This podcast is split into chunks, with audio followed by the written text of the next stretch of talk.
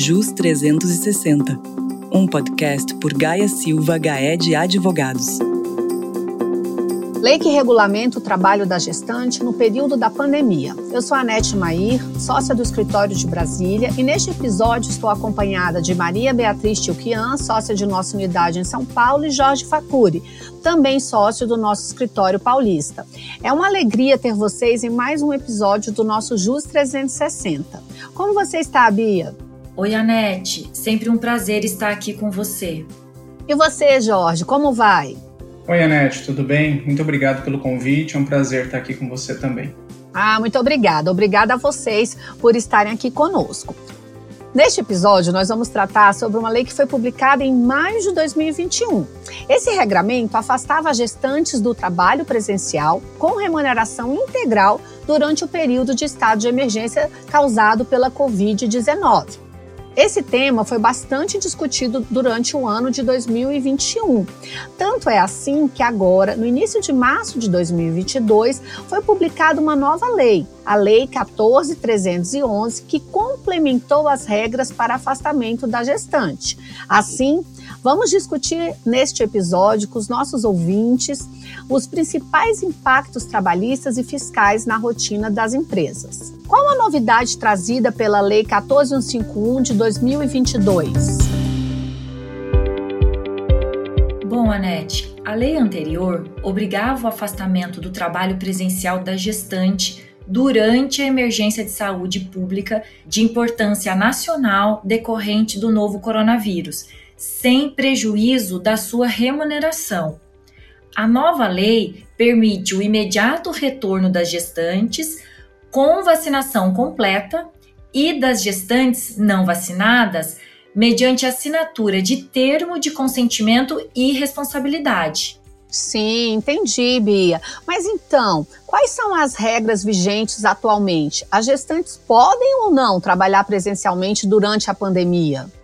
Durante essa emergência de saúde pública, a empregada gestante que ainda não tenha sido totalmente imunizada, conforme os critérios do Ministério da Saúde e Plano Nacional de Imunizações, deverá permanecer afastada das suas atividades do trabalho presencial, sem prejuízo da sua remuneração.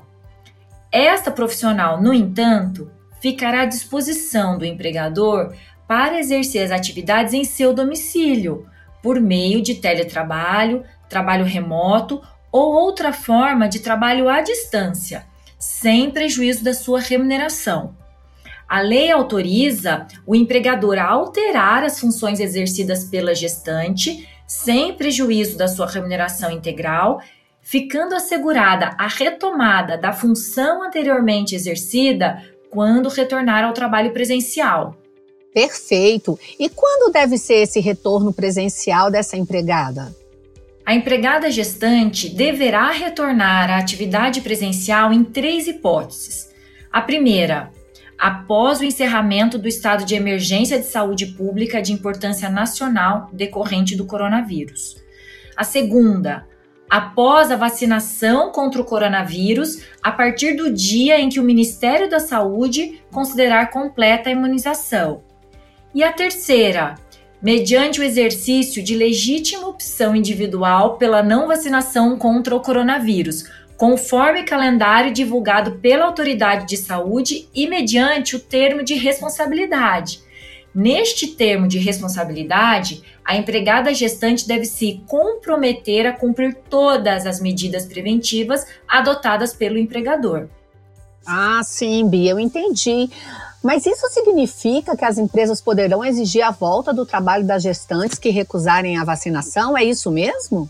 Isso, Anete. Mas para esses casos, a lei previu a elaboração do termo de responsabilidade em que a gestante, por livre e espontânea vontade, deve se comprometer a observar todas as medidas preventivas adotadas pelo empregador. Está certo. Agora eu fiquei com uma dúvida: se a gestante, com a vacinação completa ou não, se recusar a voltar a trabalhar presencialmente, o, empregador pode demiti-la por justa causa? Ótimo ponto, Anete. Talvez o mais delicado de todos eles. A justa causa é um instituto que tem que ser avaliado com bastante atenção especialmente porque as gestantes têm assegurado por lei um período de estabilidade ao emprego, que visa a proteção da mãe e também do nascituro. O detalhamento de cada caso deve ser avaliado, mas não há dúvida de que a recusa injustificada da gestante ao retorno ao trabalho presencial pode configurar uma falta grave, passível, no mínimo, das aplicações das sanções previstas na lei, como advertência, suspensão e, ao final, a justa causa. Ah, está certo, Bia, compreendi a questão. Agora eu quero fazer uma pergunta para o Jorge. Jorge, nesse contexto já mencionado pela Beatriz, o empregador é obrigado a pagar os salários? Então, Anete, a lei ela assegura que a trabalhadora gestante que ainda não está imunizada deve ser afastada das suas atividades sem prejuízo da sua remuneração. Porém, a lei também não estabelece a quem cabe a responsabilidade por esse pagamento. Então, em princípio, pode-se entender que caberia o empregador. E justamente essa indefinição sobre quem é responsável pelo pagamento é que provocou essa corrida, vamos dizer assim, ao judiciário, né, por diversos contribuintes para que houvesse aí uma determinação para que o Estado ficasse responsável pelo pagamento do salário durante o período de afastamento. Certo, Jorge. E como você mencionou o judiciário, nós já temos algum posicionamento em algum sentido? Sim, Anete, temos algumas decisões que já foram proferidas, né, especialmente aí ao longo do, do, ano de 2021, e aí o que a gente percebe é que o entendimento que é comum a essas decisões, que acabaram deferindo essa transferência do ônus pelo pagamento desse período de afastamento ao Estado, é de que se trata, na verdade, de um salário maternidade, que é um benefício previdenciário que deve ser suportado por toda a coletividade. Aliás, o STF, em algumas outras oportunidades em que analisou situações de afastamento de gestantes do trabalho, sem prejuízo da sua remuneração, como acontece aqui, equiparou esse pagamento ao salário maternidade, que por isso deve ser suportado pelo INSS e não pelo empregador. Certo, Jorge. Eu soube de um dispositivo que foi vetado pelo presidente, não é isso? Do que exatamente se tratava esse dispositivo vetado? Sim, Anete, teve alguns vetos né, que ocorreram nessa lei, mas o que você está se referindo, eu acho, é o projeto original, né, o projeto de lei original que tratava dessas alterações da lei 14151, né, o PL 2058, ele previa no seu artigo 3 a equiparação da remuneração da empregada afastada ao salário maternidade, e esse dispositivo justamente foi vetado pelo presidente da República. Perfeito. Era esse dispositivo que eu estava mencionando mesmo, Jorge. E quais são os reflexos dessa equiparação ao salário maternidade?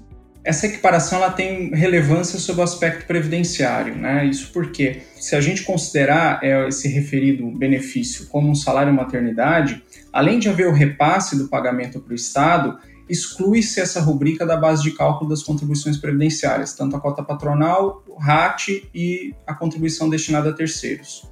Certo. Jorge, eu me lembro também que o STF julgou um tema referente à natureza do salário maternidade, certo?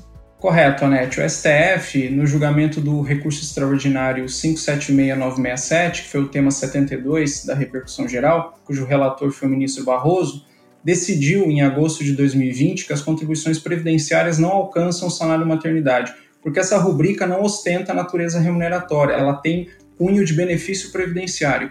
Aliás, um dos aspectos marcantes do voto do ministro foi a constatação de que exigir o recolhimento dessa contribuição previdenciária sobre o salário maternidade acaba por desincentivar a contratação de mulheres, né? E de outro lado, a não incidência contribui para a isonomia entre homens e mulheres, né? Já que em muitas situações o empregador precisa contratar outra pessoa para ficar no lugar da mulher gestante afastada, o que no final das contas termina por onerar ainda mais a empresa. Ah, sim, entendi. Então, o valor pago à mulher gestante teria natureza de salário maternidade, segundo o STF? Sim, o salário da mulher gestante, que é pago nos termos da lei, né, 14151, que foi alterada agora pela 14311, deve ter natureza de salário maternidade. E, portanto, ele deve ser excluído da base de cálculo das contribuições previdenciárias, tanto a cota patronal como o RAT, as contribuições destinadas a terceiros. Isso sob pena de acabarmos vivenciando um retrocesso nas inúmeras tentativas de se manter a isonomia entre o trabalho masculino e feminino. Então, Jorge, você entende que essa é uma boa discussão a ser travada no judiciário? A meu ver, são absolutamente válidas essas ações que visam que o Poder Judiciário garanta a transferência do ônus pelo pagamento do salário da mulher gestante afastada ao INSS, ou, no mínimo, a exclusão desses valores da base de cálculo das contribuições previdenciárias. Ah, perfeito. Realmente esse é um tema muito importante, muito atual. Esperamos que o nosso público tenha gostado desse nosso bate-papo. Muito obrigada pela participação de vocês, Beatriz e Jorge. Obrigada, Nete. Até a próxima. Até a próxima, Jorge. Obrigada, Nete. É sempre um prazer. Até mais. Até mais, Bia.